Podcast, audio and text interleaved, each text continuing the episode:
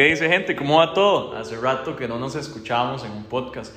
Y, eh, madre, quería aprovechar la experiencia ahorita, madre. Estoy viviendo en, en una torre muy chiva, se llama Infreses, madre, y he podido hacer un montón de cosas que, de, no, no hubiese podido hacer viviendo en otro lado o viviendo con mis tatas. Entonces me despertó el tema de, madre, ¿por qué los ticos los latinoamericanos nos quedamos tanto rato en la choza de los tatas, mae.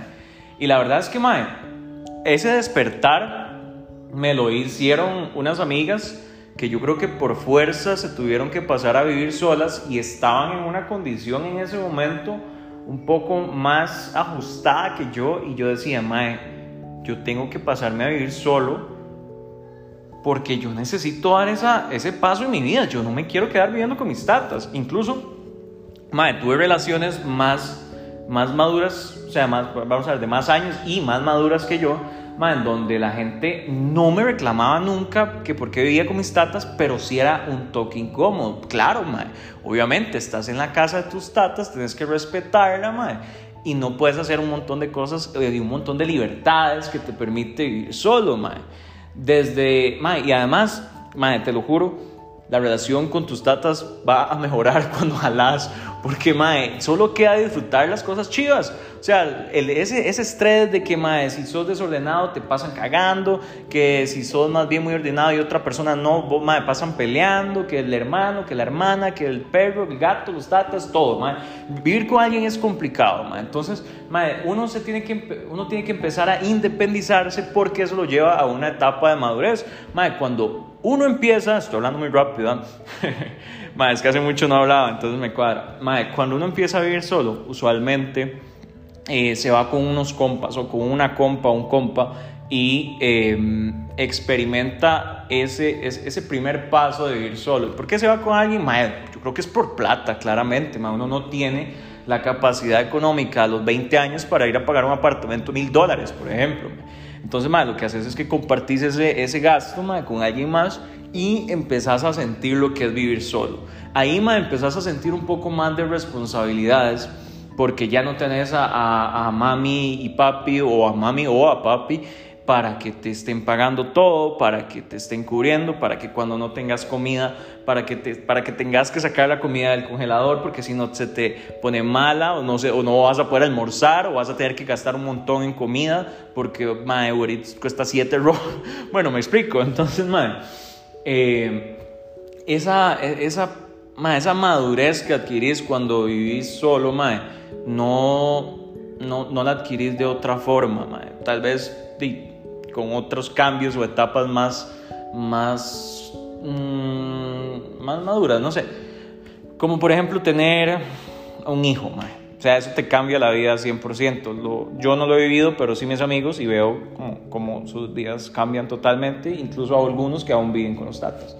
entonces es una experiencia que yo recomiendo demasiado porque ayuda a que tu madurez y tus obligaciones eh, te exijan a superarte.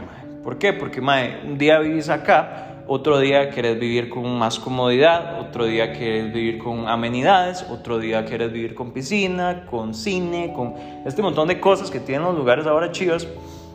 y yo digo, mae, yo, a mí no me hace falta salir de aquí con este montón de cosas tan chivas y no las hubiera vivido si no hubiera jalado de donde mis tatas. Y además, mae, yo no sé por qué nos apegamos tanto a la idea de vivir. O sea, el ser humano, mae, tiene que ser independiente para poder ser también feliz independientemente. No puedes depender de alguien para tu tranquilidad, paz y felicidad, mae. Entonces yo creo que también es parte de esa etapa, mae.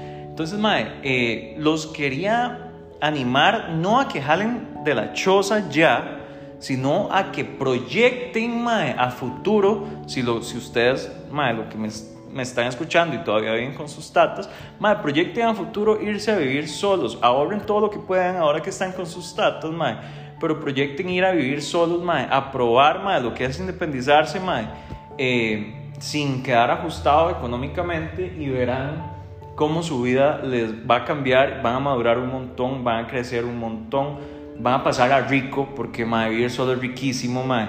así como también les va a dar pereza limpiar esas cosas, pero mae, es parte de, es parte de, mae. Y en su choza también, la de sus tatas también tenían que hacerlo, entonces no jodas. Mae, eh, los motivo de verdad un montón a que den ese paso, dejen de... o sea, yo no entiendo qué hace la gente en la choza de sus tatas, mae, ya haciendo huevones y ganando un montón de plata, mae. No jodas. mae, la choza de sus tatas para mí es un lugar donde uno ahorra y cuando puede, jala. Y listo. Porque, mae, hay que crecer, hay que crecer. Como decía una amiga con la que hice un podcast, yo, hay trenes que sí nos dejan, mae. Y, y todo tiene un momento y todo tiene una situación, todo tiene una etapa, pero no dejemos que ese tren nos deje por vagabundos y por miedosos. El miedo vive con nosotros, que se siente a la par, que disfrute con conmigo, con uno, pero que sepa que a uno no lo va a detener. Mae, espero que esté muy bien, qué bonito hacer otro podcast, tenía rato. Eh, vamos a ver si sacamos ya pronto una segunda eh, temporada, igual, motivacional, y otra ahí de comedia. Mae, y les mando un abrazo fuerte, que estén bien. Y espero que día a día, mae, traten de superarse, mae. Si hoy están en una etapa estancada, mae, salgan de esa zona de confort y denle duro, mae. Que tiene miedo, que lo acompañe, que lo siente a la par y que lo vea tomándose un café. Pura vida, gente, que estén bien. Un abrazo.